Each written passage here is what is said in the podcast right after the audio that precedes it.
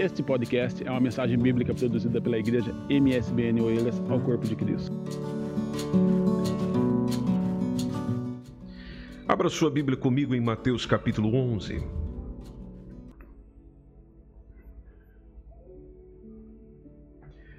Mateus capítulo 11, versículo 28.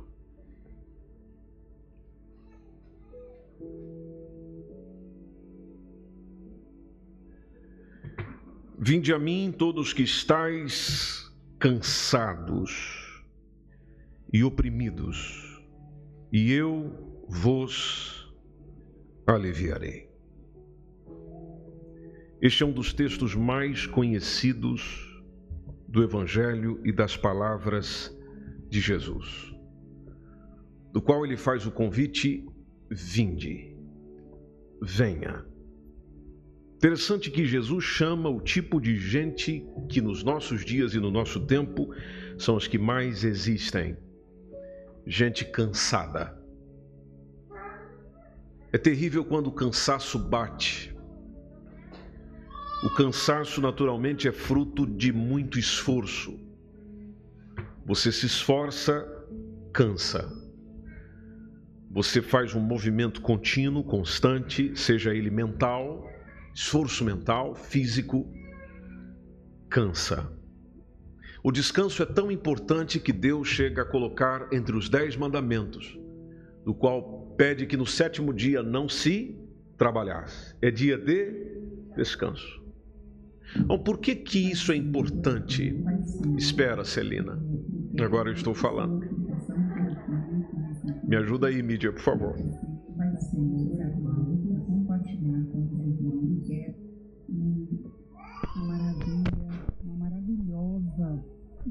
Onde eu estava?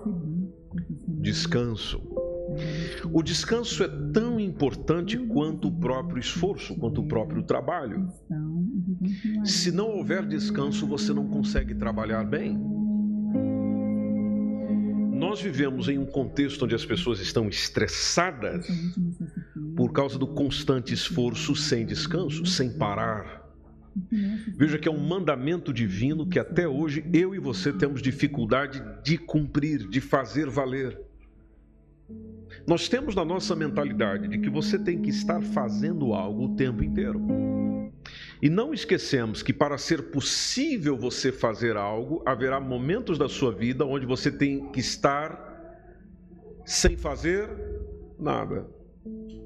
Se não houver momentos de descanso, você não consegue executar outras coisas. O descanso é importante. Isso a gente remota, é, pode trazer muito para a questão, a questão noturna, do sono, o descanso do corpo. Disse que é necessário, pelo menos, mas isso também muda de físico para físico, o descanso de pelo menos oito horas. Eu sei que alguns de vocês descansam com menos tempo. Alguns de nós precisam de mais tempo. Mas é importante que o físico descanse. A mente descanse. Bom, se é importante para o físico, que dirá então para a nossa alma? Alma cansada é uma situação desesperadora da vida de uma pessoa que já buscou saciar a fome já buscou saciar a sede, já buscou descansar onde não tem descanso. Às vezes tentamos saciar a necessidade da alma, o descanso da alma, com coisas que a cansam. Não se esqueça, homem, mulher, pessoa que está conosco nessa manhã, de que você não é apenas corpo. Nós somos corpo, alma e espírito.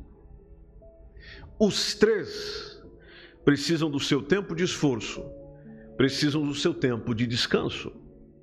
Os três, para que você se sinta bem, precisam estar em harmonia, precisam estar caminhando juntos. Se você tiver um problema no seu físico, você não consegue oferecer um culto a Deus nessa manhã. Se você estiver sentindo dores aí onde você está, pode ver que parece que a sua dor fala mais alto do que no momento de cantar, do que no momento de orar. Aliás, ainda nessa manhã, você não abriu a boca para dizer um glória a Deus por causa da sua dor. Veja, é uma dor física. mas que impede o espiritual, impede o envolvimento espiritual, impede a aproximação espiritual. O oposto também acontece. Se houver um problema na alma, se houver um problema nas suas emoções, você não consegue se conectar fisicamente ou estar próximo fisicamente de alguém, como também não consegue se aproximar de Deus espiritualmente. Se houver alguém que você não perdoou ainda no seu coração, você não consegue sentar com essa pessoa, você não consegue olhar para, para essa pessoa. Veja, você não consegue se conectar com ela, nem fisicamente, muito menos emocionalmente, e isso afeta o teu espiritual. Porque Jesus disse que se eu não perdoar, ele também não me perdoará. Então veja que é complicado quando alguma área da nossa vida física, alma, espírito não está bem. Se a gente não consegue no espírito, por exemplo, se conectar com Deus, isso interfere na qualidade da minha alma, isso interfere no bem-estar do meu corpo. Tudo está interligado. Por isso que Jesus, sabendo disso, porque Ele é o Criador, chega e diz: Vinde a mim. Vem ter comigo, porque eu não quero só resolver os teus problemas físicos como resolvi o da Celina. Eu também quero resolver consigo os problemas da alma, do espírito. Você é uma pessoa cansada, espiritualmente falando. Você é uma pessoa cansada, emocionalmente falando. E você está se embatendo com tantas coisas nesta vida, achando que você consegue que você é capaz de lidar com isso. Chega Jesus e diz: Vinde a mim. Outra categoria que está no texto é de pessoas oprimidas. Opressão nos lembra de alguém fazendo uma pressão. Existem opressões humanas, mas também a Bíblia nos apresenta um outro paradigma que são as opressões espirituais, malignas. Não fique a pensar você que toda pessoa que se aproxima de você para lhe colocar pressão, ela está movida apenas por ela mesma, pela natureza pecaminosa dela, ou por uma inclinação ao mal que todos nós temos. Além disso, existe ainda um mover maligno, que a Bíblia chama de demônios, que utilizam circunstâncias ao nosso redor, pessoas ao nosso redor, justamente para nos pressionar, para nos oprimir. Por isso que toda batalha não é apenas física. Às vezes nós queremos resolver no soco, queremos resolver no tapa, queremos resolver na violência. Mas todos nós sabemos de que violência gera violência. Só gera violência o violento no seu íntimo, o violento no seu coração. Por isso que Jesus nos ensina a contrapor-se não simplesmente numa ação comportamental, mas a contrapor-se no seu interior. Ou seja, no seu interior você é diferente. Como no seu interior há diferença, então naquilo que você faz, vê-se diferença. Não tem como lidar com o diabo e com os demônios com a sua conversa. Eu sei que você fala bem, eu sei que você conversa bem, você é um excelente homem de negócios, você é uma empresária, você é um empresário, você é um excelente profissional, você gere a sua equipe muito bem, e você acredita que essa sua capacidade de persuasão, você acredita que essa sua capacidade de oratória, sua capacidade administrativa é capaz de resolver todos os problemas que surgem e acha que quando se refere a um ataque maligno contra você, você resolverá com facilidade. Não, porque ele não tem medo da tua capacidade humana. Aliás, ele faz isso melhor do que você. Ele conhece tuas fraquezas. Ele sabe onde tocar, ele sabe onde mexer, ele sabe o que te manda abaixo.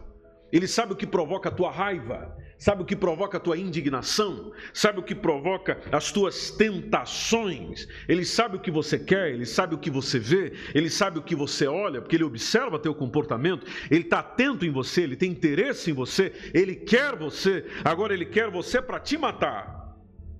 para te roubar e para destruir. Achando que nas suas fortalezas naturais é possível lidar com isso, lá vou eu e você e começamos as nossas batalhas. Perdemos. E por que perdemos? Porque batalhas espirituais não se vence com armas naturais. Batalhas espirituais se vence com armas espirituais. Por isso Jesus diz: Você está cansado? Você está cansada? Vinde a mim. Você está oprimido? Você está oprimida? Vinde a mim. Vem ter comigo. Encontre-se comigo. No finalzinho do versículo, ele diz: E eu vos aliviarei. Interessante que Jesus chama para ele, não é para nós. Eu vos aliviarei. Eu ensinarei você a lidar com esse cansaço, porque eu serei o seu descanso. Eu ensinarei você a lidar com essa opressão, porque eu sou o único de Jesus que tem poder sobre os demônios. Demônios não saem com meu título, demônios não saem com a minha posição social, demônios só saem de retirada no poder que há no nome de Jesus. Porque é nele que reina todo o poder, é nele onde está todo o poder. Como eu estou num culto de missões, Permita-me acrescentar só mais duas coisinhas antes de irmos embora. Ele faz esse convite dizendo: Vinde até mim. Depois, com os discípulos, com os, aqueles que continuariam a missão que ele começou, se você voltar no capítulo 4, versículo 19, esse vinde tem um acréscimo. Nesse texto a gente diz: Vinde a mim. No Mateus capítulo 4, versículo 19, ele fala: Vinde após mim. Ou seja, vem aqui, eu não vou ficar parado aqui, nós vamos caminhar. Na caminhada você vem após mim. Porque no ensino de Jesus, ele não está ligado apenas ao aspecto teórico, eu e você estamos acostumados com escola, com formação, com todo mais. A gente senta, ouve o professor, ouve o tutor, talvez dialogamos com algumas perguntas, alguma avaliação do assunto e acabou por ali. Com Jesus não é isso. Com Jesus a gente senta, ouve, caminha. A gente sente, a gente senta, ouve, recebe, guarda quando chega e diz, Pai do Senhor, meus irmãos, e volta a subir essa escada, eu saio por essa escada andando com o Senhor. Com o Senhor. Foi a mesma coisa que ele disse com Zaqueu: desce depressa. Hoje me convém ficar. Hoje me convém pousar na tua casa. Ou seja, nós vamos com, nós vamos juntos. Nós vamos caminhando juntos. Depois de ele dizer isso aos discípulos nesse texto, dizendo: Vinde após mim, eu vos farei, porque a gente é fruto da pessoa com quem a gente anda. Você é um resultado, eu e você guarde isso no teu coração. Eu e você somos resultados das companhias que a gente tem. Se você quiser melhorar como pessoa, você precisa escolher melhor as suas companhias. Se você quiser ser um crente melhor em Jesus, você precisa mudar as suas amizades. Isso em qualquer área, em qualquer meio. Aquilo que você quer depende do tipo de pessoa com quem você anda. Você escolhe as suas companhias, as suas companhias determinam você. Por isso que caminhar com Jesus, seguir após Jesus é na companhia com ele, eu aprender algo novo, aprender algo que realmente transforme não só a minha vida, mas a vida de mais alguém. E vocês me perdoem, eu sei que já está na hora de encerrar o culto, mas dê-me mais cinco minutinhos caminhando com Ele, você aprende com Ele como se portar na vida. Pescador de homens. É o que ele veio fazer. Vocês vindo após mim, eu produzo em vocês a mesma coisa, o que eu vim fazer. Por isso que todo discípulo de Jesus é alguém preocupado com almas, vidas, salvação. Gente, discípulo de Jesus não está concentrado em coisas o discípulo de Jesus está concentrado em pessoas, porque Jesus ama todas as pessoas, inclusive aquela que você não gosta. Vos farei. Ele manda os discípulos depois ficar. Vinde a mim, vinde após mim, e depois ele deu um outro comando aos discípulos do ficar. Quando que ele diz isso? Ele diz isso em Lucas 24 e 49.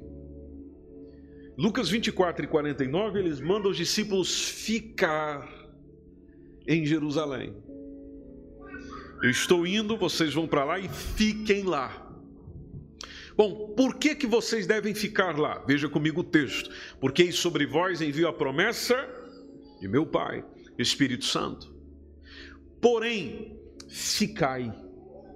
Vocês ficam na cidade de Jerusalém, tem um prazo, até que do alto, vocês sejam revestidos do quê? De poder, porque vocês não conseguirão ir para a próxima fase se vocês não tiverem poder. A primeira fase é vinde a mim. Segunda fase, vinde após mim. Terceira fase, ficai. Ficai até que sejam revestidos do poder de Deus. Preparo espiritual. E aproveitando o tempo, tem a quarta, que tem a ver com o culto dessa manhã. Tanto o primeiro culto que tivemos às 10 quanto esse agora, que é o do Ide. Vinde, vinde após, ficai, receberam o Espírito Santo, então agora vão. Ide. E de fazer o quê? Fazer a mesma coisa que eu fiz com vocês onde vocês vão chegar para os outros e dizer: está cansado? Está oprimido? Então, vinde, vinde a Jesus. Ande após Jesus. Fique em Jesus.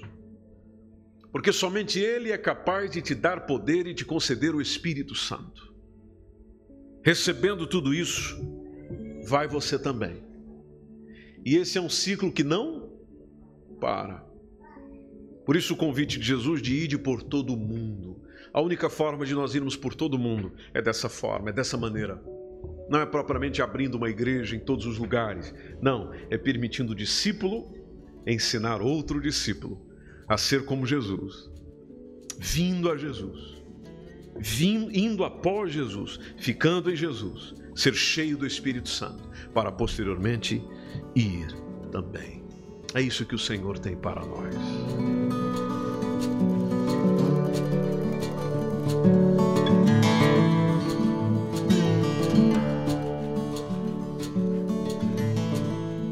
Esse foi mais um podcast, uma mensagem bíblica produzida pela igreja MSBN Oeiras. Siga-nos nas redes sociais, Facebook e Instagram. Subscreva o nosso podcast e também o canal no YouTube. Saiba mais em msbnportugal.com.